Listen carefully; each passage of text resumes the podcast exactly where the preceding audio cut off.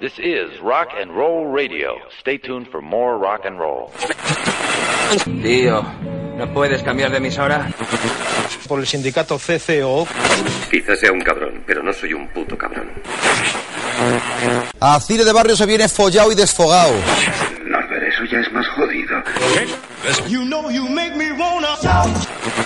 Y yo me sobra todo y me puedo permitir el lujo de ser honrado. Pensáis que somos tontos y a lo mejor lo que pasa es que os lleváis una hostia. Se falsean las llamadas, por favor. He tenido una noche difícil y no soporto a los putos Eagles, tío. Ladies and gentlemen, welcome to Radio Toccata.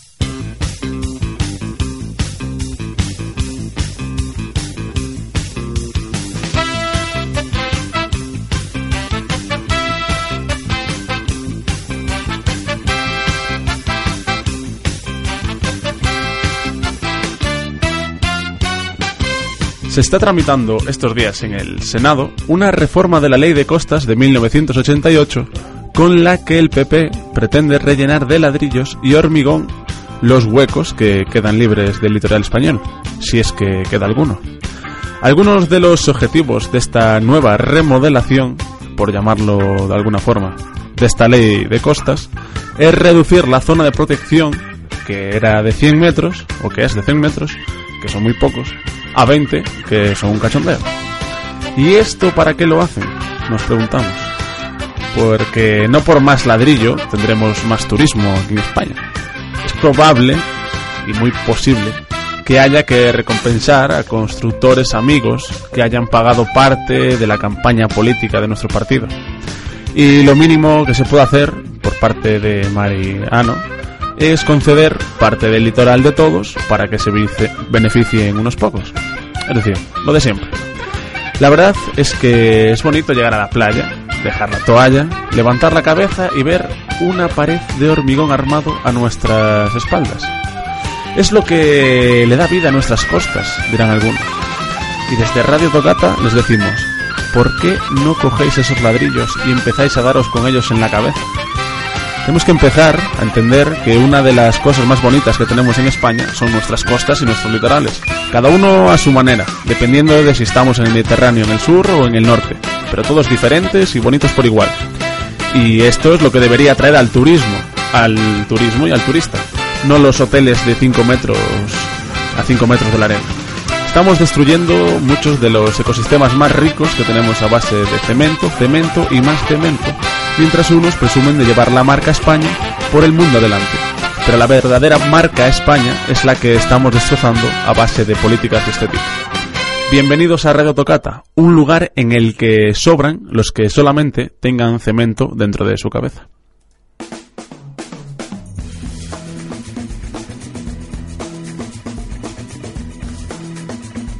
¿Qué tal? ¿Cómo estamos, Antonio? Buenos días, buenas tardes, buenas noches. Buenas tardes, Samuel Alonso. ¿Qué tal? ¿Qué tal? a- a- ¿Qué nuestros- tal, qué tal, gente? ¿Qué tal, gente? ¿Cómo estáis? ¿Todos bien? Hoy tenemos una inevitable sensación de esto ya lo hemos vivido. Sí, como siempre. ¿Sí? Sí, pero bueno, a ver. Nosotros lo sabemos, pero los oyentes no lo saben. Ah, por eso esto se llama radio y no televisión. Sí, y Radio Tocata se llama. Eso es. Bienvenidos a Radio Tocata. Tenemos aquí las 10 razones Bueno. las que... Bueno, 10 razones es las... 10 razones es la sección. Sí, pero aquí damos las que, las que queramos nosotros. Unos días damos 8, otros días damos 7, otros días damos 13. Razón número uno. Ah, Adelante. yo. Sí. Porque todos somos ETA. Radio Tocata es ETA. Los scratches son ETA. El gobierno es ETA. Los desahucios son ETA. Los banqueros son ETA. Incluso ETA es ETA. Todos somos ETA y nazis. No lo olvidemos. Porque aspiramos a hacer un periodismo serio, riguroso y profesional. Un periodismo que nos permita alcanzar las más altas cotas de inmundicia intelectual para preguntarle a nuestro compañero por el contenido de un coche fúnebre, como hizo la enorme, que digo enorme, gigante, Mariló Montero durante la retransmisión del último adiós a Sara Montiel. Compañera, ¿qué contienen los ¿Qué contiene? ¿Qué hay dentro del coche fúnebre que lleva Sara Montiel? Pues hay medio kilo de, de lomo embuchado y, y media panceta. Y, y la razón número 3. Y la razón número tres es porque Rajoy ya se ha reunido con el Papa Paco I, aunque Paco solo hay uno, y le comunicó y que a Paco le comunicó Dios que nos enviará una señal en forma de paloma blanca y virginal que nos traerá otra vez la esperanza, con la que La da por seguro que podremos con la que podremos salir de la crisis, según Papa el Papa Pa- Paco I. Bien. Razón número 5. Porque nos gusta mezclar agua y aceite, peras con manzanas, Baileys con tónica, rock and roll con cha-cha-cha, democracia con participación y compromiso con conciencia. Y también nos gusta, en la razón número 6, que vamos a hacerlo durante este programa. Todos los integrantes de Radio Togata ¿Todos? nos iremos haciendo las ingles brasileñas, pero con superglue. Bien. Vale. Siguiente razón. Porque comparamos Estados Unidos con España en las reacciones que siguieron a las muertes de Boston. El presidente Obama comparece para dar explicaciones sobre las cinco personas muertas después de las explosiones. La alcaldesa de Madrid, en cambio, se marchó a un spa de lujo tras el Madrid Arena. Las comparaciones son odiosas. Sí. Siguiente razón. Siguiente razón, porque este programa va dedicado a todos los señores con el pantalón por encima del ombligo y camisa salmón por encima, por dentro de, dentro del mismo. Y para todas las señoras con barba que votaron, que votaron a Gil en Marbella. Orgullosos de vosotros y viva la marca España. Y para todos ellos les recordamos nuestra última razón, porque la próxima semana volveremos al Congreso a rescatar esta democracia secuestrada, porque los nazis filoterroristas somos muy cansinos. No olvidemos nunca que más se consigue por pesado que por guapo. Y estas son todas las razones que tenemos para que escuchéis el programa de hoy. Y si no os satisfacen, os dejamos ahora con una canción que tiene ahí preparada Antonio. ¿Eh? ¿Qué te parece? Consensuada, ¿eh? Consensuada, Consensuada, no, consensuada. Aquí- como, no como otras veces que han sido pon esta. Pon no, esta, no, no, no, no. esta vez ha sido consensuada. Sí, sí. Y me, me costó, ¿eh? Me costó elegir a mí la que... Ahí debatiendo, que si una, que si otra. Y al final has elegido Ah, esto que suena ahora. qué bonito. Boogie Wonderland.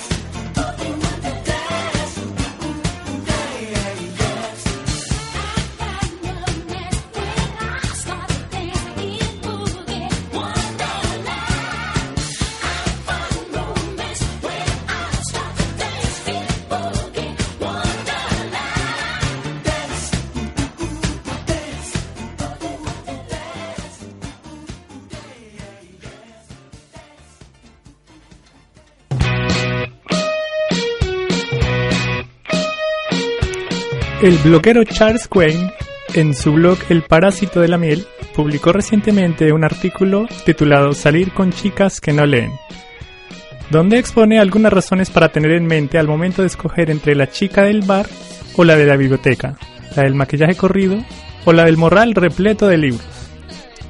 Sal con una chica que no lee. Encuéntrala en medio de la fastidiosa mugre de un bar del medio oeste.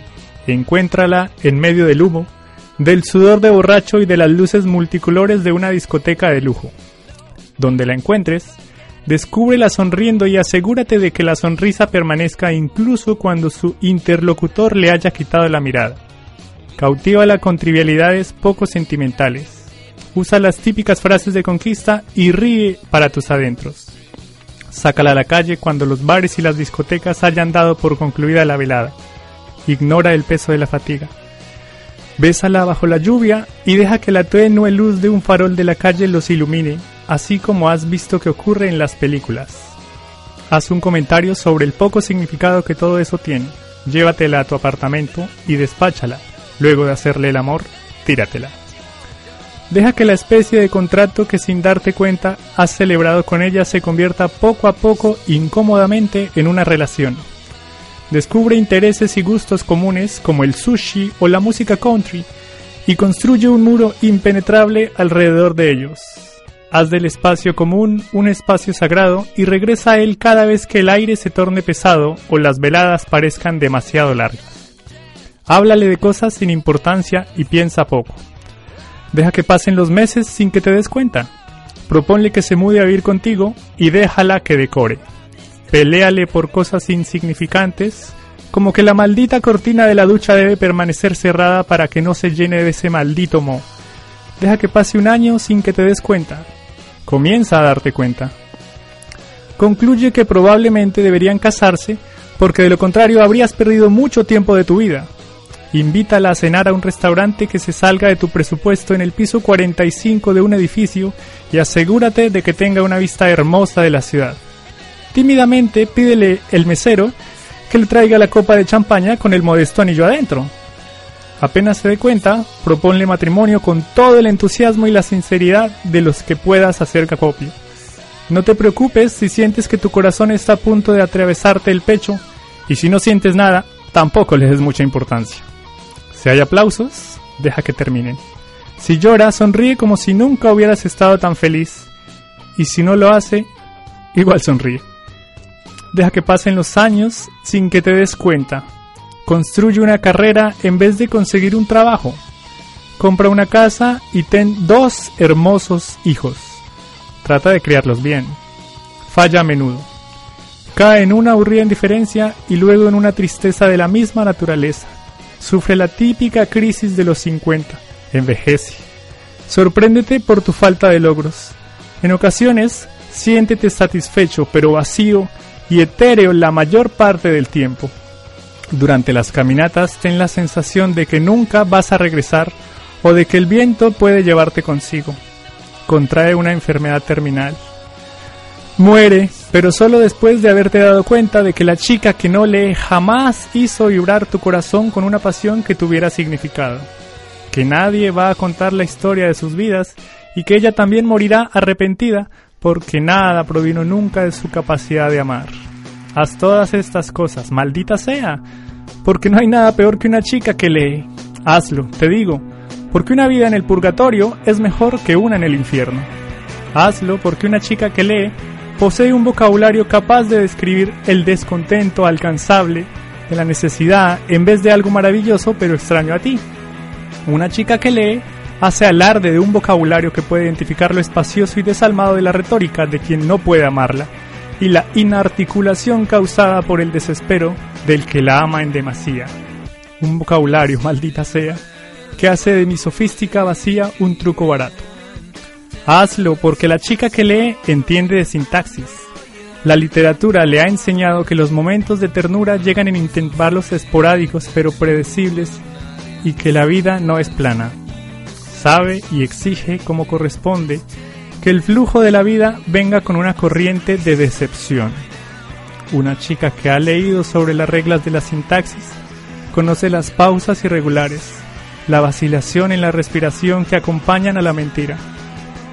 ¿Sabe cuál es la diferencia entre un episodio de rabia aislado y los hábitos a los que se aferra alguien cuyo amargo cinismo continuará sin razón y sin propósito después de que ella haya empacado sus maletas y pronunciado un inseguro adiós? Tiene claro que en su vida no seré más que unos puntos suspensivos y no una etapa, y por eso sigue su camino, porque la sintaxis le permite reconocer el ritmo y la cadencia de una vida bien vivida. Sal con una chica que no lee porque la que sí lo hace sabe de la importancia de la trama y puede rastrear los límites del prólogo y los agudos picos del clímax, los siente en la piel. Será paciente y en caso de que haya pausas o intermedios, e intentará acelerar el desenlace. Pero sobre todo, la chica que lee conoce el inevitable significado de un final y se siente cómoda en ellos, pues se ha despedido ya de miles de héroes con apenas una pizca de tristeza. No salgas con una chica que lee porque ellas han aprendido a contar historias.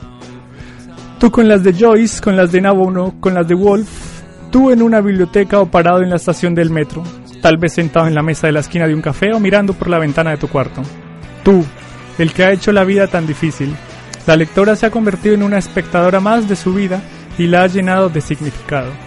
Insiste en que la narrativa de su historia es magnífica, variada, completa, en que los personajes secundarios son coloridos y el estilo atrevido.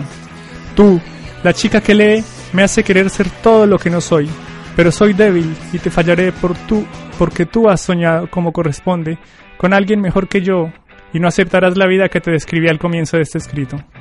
No te resignarás a vivir sin pasión, sin perfección, a llevar una vida que no sea digna de ser narrada. Por eso, largo de aquí. Chica que le coge el siguiente tren que te lleve al sur y llévate a tu Hemingway contigo. Te odio, de verdad te odio. Sal con alguien que se gasta todo su dinero en libros y no en ropa, y que tiene problemas de espacio en el closet porque ha comprado demasiados. Invito a salir a una chica que tiene una lista de libros por leer y que desde los 12 años ha tenido una tarjeta de suscripción a una biblioteca. Encuentra a una chica que lee, sabrás que es una ávida lectora porque en su maleta siempre llevará un libro que aún no ha comenzado a leer. Es la que siempre mira amorosamente los estantes de las librerías, la que grita en silencio cuando encuentra el libro que quería. ¿Ves a esa chica un tanto extraña oliendo las páginas de un libro viejo en una librería de segunda mano? Es la lectora. Nunca puede resistirse a oler las páginas de un libro, y más si están amarillas. Es la chica que está sentada en el café del final de la calle, leyendo mientras espera.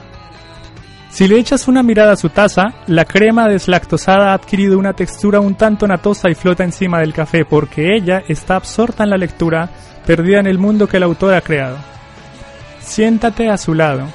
Es posible que te eche una mirada llena de indignación porque la mayoría de las lectoras odian ser interrumpidas. Pregúntale si le ha gustado el libro que tiene entre las manos. Invita a la otra taza de café y dile qué opinas de Murakami.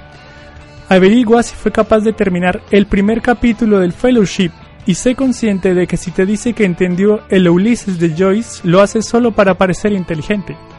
Pregúntale si le encanta Alicia o si quisiera ser ella. Es fácil salir con una chica que lee. Regálale los libros en sus cumpleaños, de Navidad y en cada aniversario. Dale un regalo de palabras, bien sea en poesía o en una canción. Dale a Neruda, a Pound, a Sexton, a Cummings y, y hazles saber que entiendes que las palabras son amor. Comprende que ella es consciente de la diferencia entre realidad y ficción, pero que de todas maneras va a buscar que su vida se asemeje a su libro favorito. No será culpa tuya si lo hace, por lo menos tienes que intentarlo. Miéntele. Si entiende de sintaxis, también comprenderá tu necesidad de mentirle. Detrás de las palabras hay otras cosas, motivación, valor, matiz, diálogo, no será el fin del mundo. Fállale. La lectora sabe que el fracaso lleva al clímax y que todo tiene un final, pero también entiende que siempre existe la posibilidad de escribirle una segunda parte a la historia y que se puede volver a empezar una y otra vez y aún así seguir siendo el héroe. También es consciente de que durante la vida habrá que toparse con uno o dos villanos. ¿Por qué tener miedo de lo que no eres? Las chicas que leen saben que las personas maduran, lo mismo que los personajes de un cuento o una novela. excepción hecha de los protagonistas de la saga Crepúsculo. Si te llegas a encontrar una chica que lee, manténla cerca, y cuando a las 2 de la mañana la pilles llorando y abrazando el libro contra su pecho, prepárale una taza de té y consiéntela. Es probable que las pierdas durante un par de horas, pero siempre va a regresar a ti. Hablará de los protagonistas del libro como si fueran reales, y es que por un tiempo siempre lo son. Le propondrás matrimonio durante un viaje en globo o en medio de un concierto de rock. O quizás formularás la pregunta por absoluta casualidad la próxima vez que se enferme. Puede que hasta sea por Skype. Sonreirás con tal fuerza que te preguntarás por qué tu corazón no ha estallado todavía, haciendo que la sangre ruede por tu pecho. Escribirás la historia de ustedes. Tendrán hijos con nombres extraños y gustos aún más raros. Ella les leerá a tus hijos The Cat in the Hat in Aslan, e incluso puede que lo haga el mismo día. Caminarán juntos los inviernos de la vejez y ella recitará los poemas de Keats, en un susurro mientras tú sacudes la nieve de tus botas. Sal con una chica que lee porque te lo mereces. Te mereces una mujer capaz de darte la vida la más colorida que puedas imaginar. Solo si tienes para darle la monotonía, horas trilladas y propuestas a medio cocinar, te vendrá mejor estar solo. Pero si quieres el mundo y los mundos que hay más allá, invita a salir a una chica que lee, o mejor aún, a una que escriba.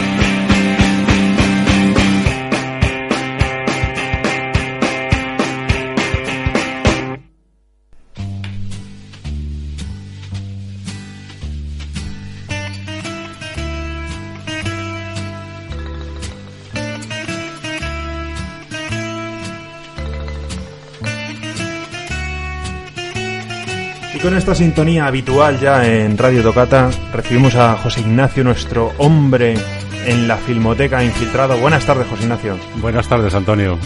¿Qué nos traes para la próxima semana en la Filmo?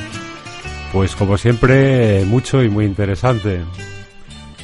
Quería empezar eh, resaltando el ciclo de recuerdo a Tony LeBlanc. Se pone cinco películas esta semana. Tenemos El hombre que se quiso matar, El pobre García, Tres de la Cruz Roja, Bonita, muy El bonita. astronauta e historias de la televisión. También magnífica. O sea que para los que somos mayorcitos, recuerdos y Sí, señor. oportunidad de ver pues eh, a José Luis López Vázquez también, a Antonio Arisa, incluso a Lina Morgan. Joder, qué cantidad de actores de verdad. Sí, señor. Qué Hay una, una buena colección. Todos los días de la semana hay alguna película de Tony Leblanc. Pues un motivo para tenerlo marcado en la agenda. Sí, Eh. ¿qué, más, ¿Qué más cosas nos Pues, ofrece la Filmo? Más, eh, sigue el Festival de Cine Africano. eh, hay tres películas esta semana: Sandetu, Making Of.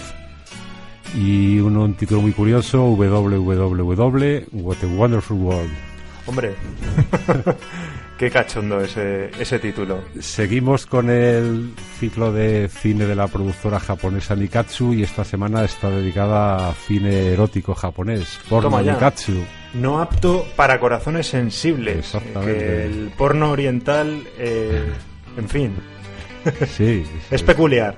es para aficionados, aficionados. Muy bien. Más cosas, más tenemos cosas, sí. eh, Guerra de las Galaxias, Star Wars, hay eh, dos películas esta semana, La venganza de los Sith y La guerra de los clones. De la segunda trilogía.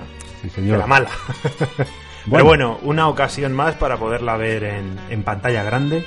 Estas pertenecen a, a ese buzón de sugerencias que la que la Filmo también eh, atiende, ¿no? Para sí, ahora, ahora, películas. ahora recordamos unas cuantas de, de estas sugerencias de los, de los espectadores, pero quería también mencionar, el jueves hay un documental muy interesante, se llama Maestras de la República. Hombre. Y está, bueno, hecho pues por eh, UGT, eh, los trabajadores de la enseñanza de, de UGT hacen este documental en, en recuerdo y en honor a pues a lo que fueron las maestras de la República y su Pilar fundamental, ¿no? De esa, su, y su labor. esfuerzo y su labor. Y efectivamente, en lo que se refiere a sugerencias de los eh, asiduos de la filmoteca, eh, tres películas muy interesantes esta, esta semana. Tenemos El hombre que mató a Liberty Balance el viernes. Bien bonita. También Jimmy el- Stewart y John Sí, Wayne. Y también el viernes se pone Perros de Paja. Y el miércoles La Máscara del Demonio, película italiana. Fantásticas recomendaciones como siempre, como todas las semanas. Eh, José Ignacio, mil gracias por tu aportación y nos despedimos de, Hasta de ti. la próxima semana. Hasta la próxima semana con esta versionaza del Time of the Season de los zombies.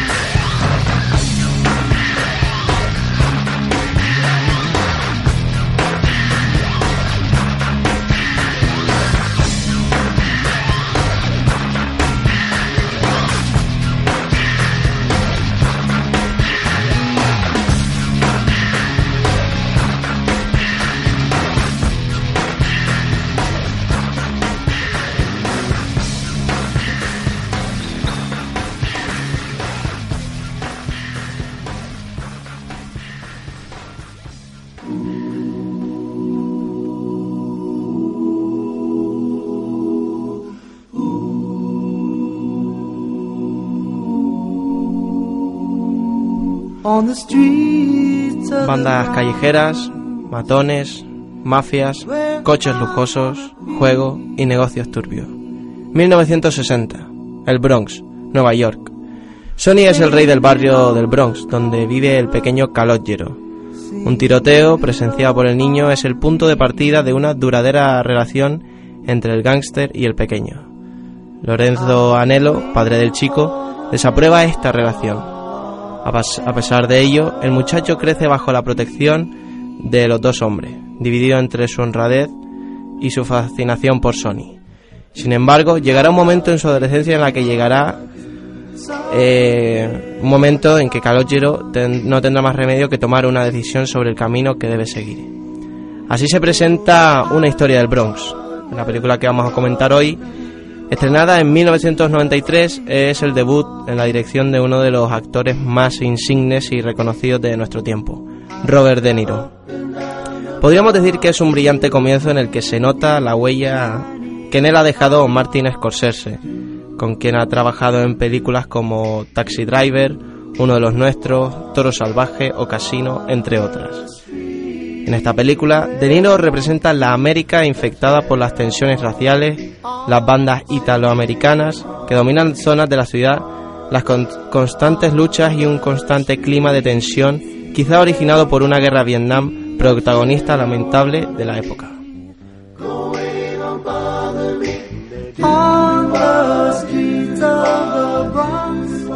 Todos los actores están muy correctos, siempre encuadrando bien sus personajes. De Niro hace un papel secundario muy adecuado, no es especialmente dramático. Es un honrado conductor de autobús que intenta sacar a su familia adelante. Es realmente difícil ver a De Niro pasar de hacer El Cabo del Miedo en 1991, dos años antes, siendo Max Cady un aterrador exconvicto a ser Lorenzo, un trabajador y honrado italiano que trata de, educar a su hijo sin privarle de nada. Por otra parte, Lilo Brancato clava el papel de Calogero tanto que parece el hijo del propio De Niro. Realmente es increíble la interpretación de dicho actor. Y el niño que hace de, del protagonista más joven, encarnado por Francis Capra, le da una estupenda réplica. Chas Palminteri eh, interpreta a Sony, se come la función y cuando sale en pantalla, tan humano como en un carisma tan grande que cala muy hondo. Ofrece un gángster tan realista que le va como un guante y no solo por su físico. Y atención también a un delicioso cameo de Joe Pesci, eh, un gran amigo de De Niro y gran actor. Lo más destacable de la película es su excelente banda sonora, canciones de Jimi Hendrix, de los Beatles, de Frank Sinatra, de Kings, James Brown, entre otros clásicos. La música te guía en cada situación, en cada estilo de la ciudad, en cada barrio. Una de las curiosidades de la película es que no está rodada en el Bronx, sino en Queens, donde algunas fachadas de edificios mantenían el estilo de los años 60, y en Long Island también.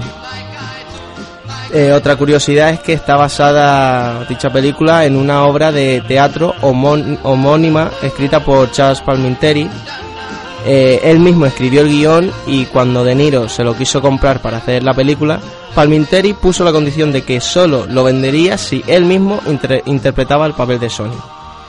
Y por último, una última curiosidad, que la película está dedicada al padre de Robert De Niro, quien falleció en 1993, en el mismo año. En definitiva, esta no es la típica película de mafiosos ni de gángster, sino una historia de una realidad, de un momento de la historia de Nueva York y de la comunidad italoamericana.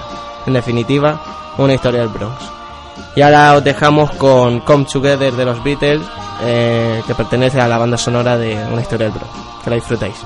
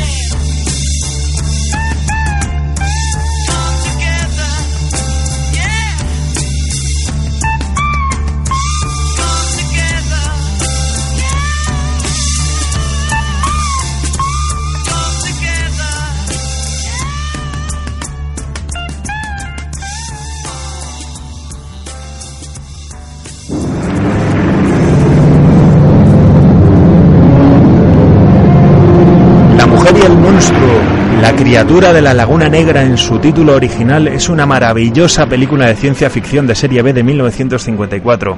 En ella un grupo de arqueólogos descubre unos restos vagamente humanoides en un yacimiento cercano a un río en la selva amazónica. Se trata de una mano en forma de garra palmeada con su correspondiente antebrazo, una especie de híbrido entre ser humano y anfibio.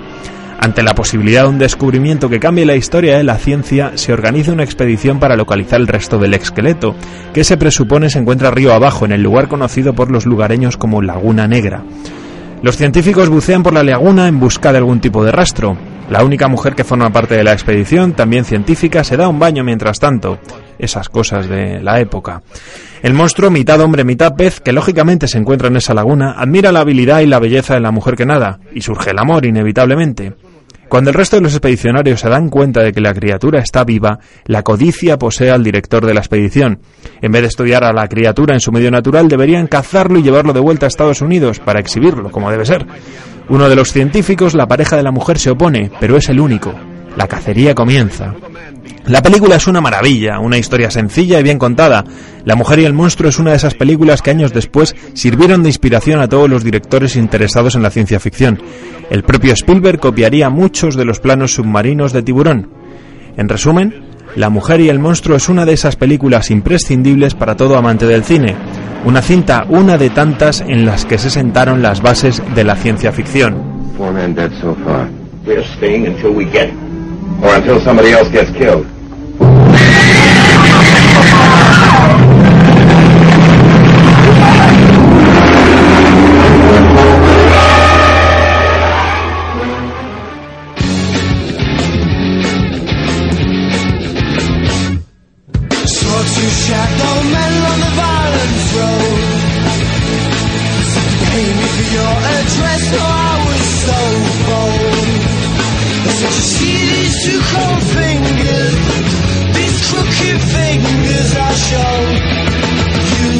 to me, no, well, I didn't like that much, I can tell you.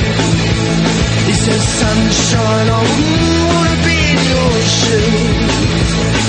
And he chased me up three flights of stairs, going to lift outside and said hello.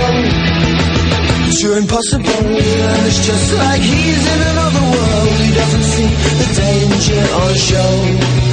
They'll wind the blood Joseph, in in the hole.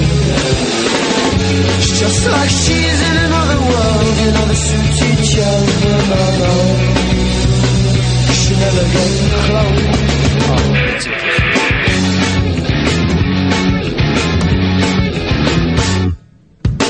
Sun saints and men on the couch.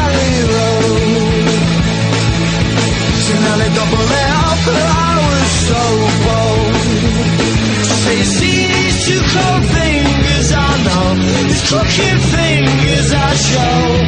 Oh, use a way to me, no, but it's just like he's in another world. Doesn't see the danger on show. And he'll end up like Joseph bloody in the hole. It's just like she's in another world, and I should teach other. Oh no. It's not a fun, never get close.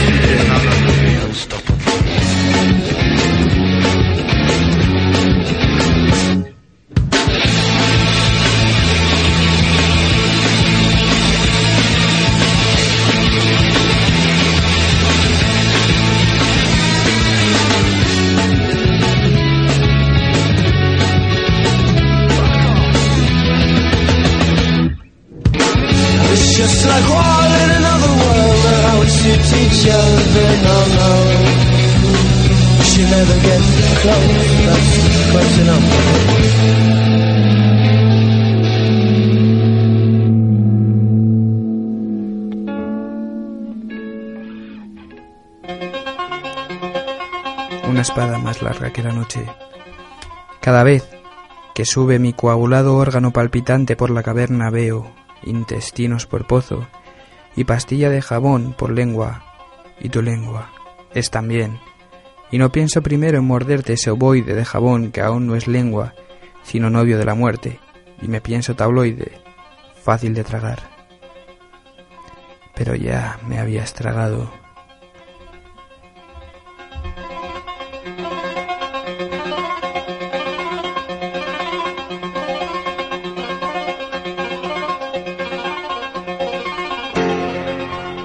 Y la noche se convierte en un abismo donde chocan esquirlas de asteroides impulsadas por fuerzas de pulsión y colisión previas, fuerzas de angustia que brotan de corazones atrapados por cebarles ramajes que marcan el camino entre el vampírico éxtasis que dibuja el discurrir del vino por las venas de tus huesos y el raíl olvidado donde se pintan cada mañana dos círculos egocéntricos sobre fondo blanco que dejan poemas muertos en pomos sobre ceniza, sobre víscera por grasa.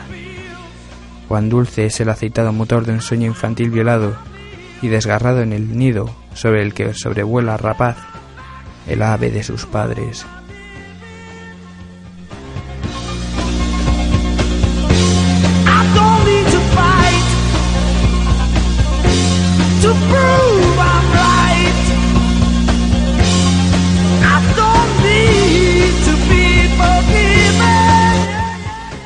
Y morimos en gálatas y suicidas escorzos, en esas imposibles configuraciones figurativas en las que solo es posible quedar en el vacío, abstracto. A menos, a menos que nos agarremos de los genitales e intentemos arrancarlos, cual mala hierba, hasta estar seguros de estar bien despiertos y agarrando bien fuerte nuestro páncreas, mientras éste segrega sustancia de rechazo, en busca de nuestro propio desarraigo.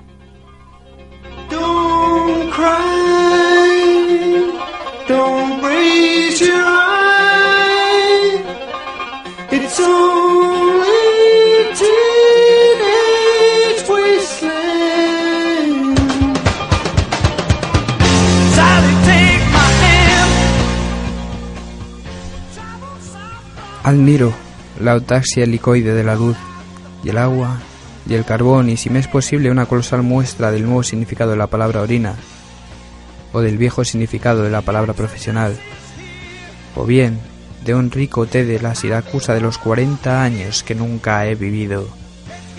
Seguro que los dragones cultivaban campos de cultivo en sus escamas verdes.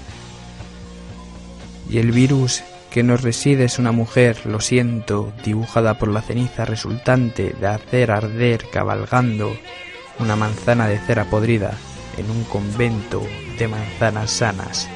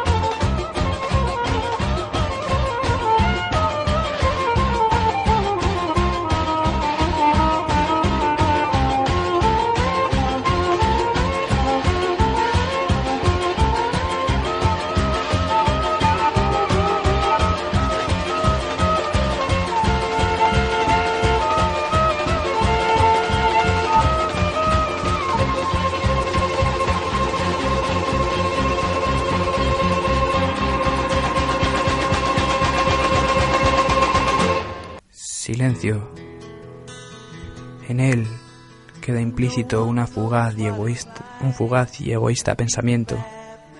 Mi mano izquierda, sabedora de intenciones, arrastra la tuya, deslizándola de hierro fuera del campo de minas, alambrada y espinas que configura un yermo campal, donde acontecen los movimientos sutiles.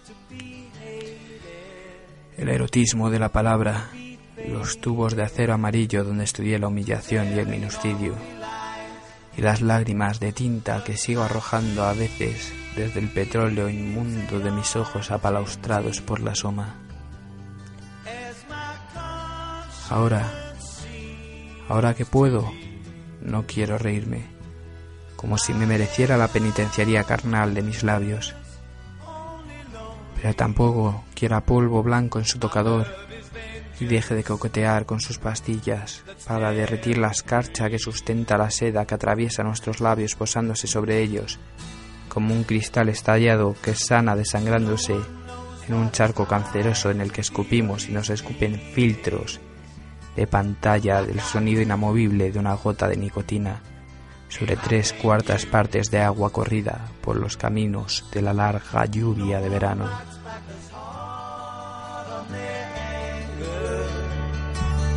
None of my pain and woe can show through. But my dreams, they empty as my Hundámonos en esa neblina oscura que contiene esta nube carmesí, en la voluptuosidad del vacío íntimo donde no hay más mares que el vino y más ojos que el panóptico, arrastrándose cual nido de alacranes hasta las comisuras del papel.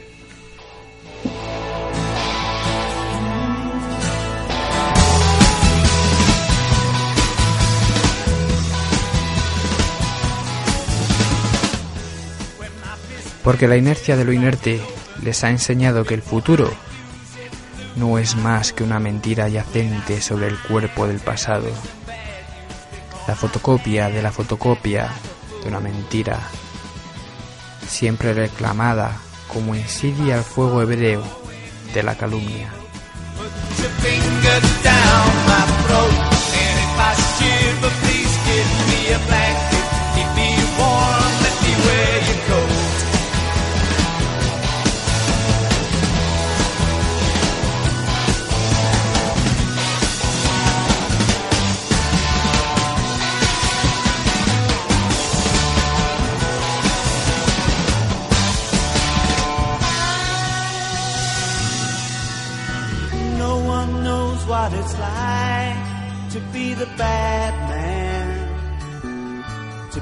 Sad man behind blue eyes. Ruido. Sabia la savia de la silografía en sus formas angulosas crecía en la hierba desgranada, en la hierba primitiva, en la nada, la nada en el vacío.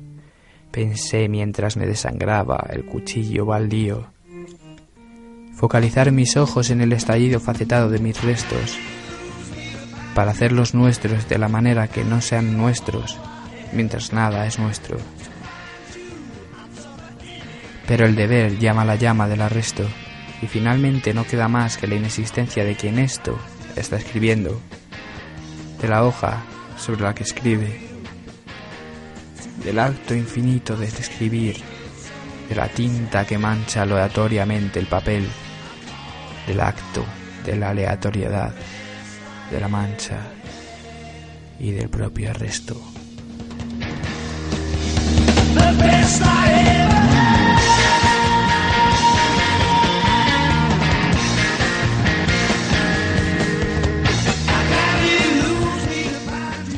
Y mientras me desangraba la luz infante, acepté el cuchillo.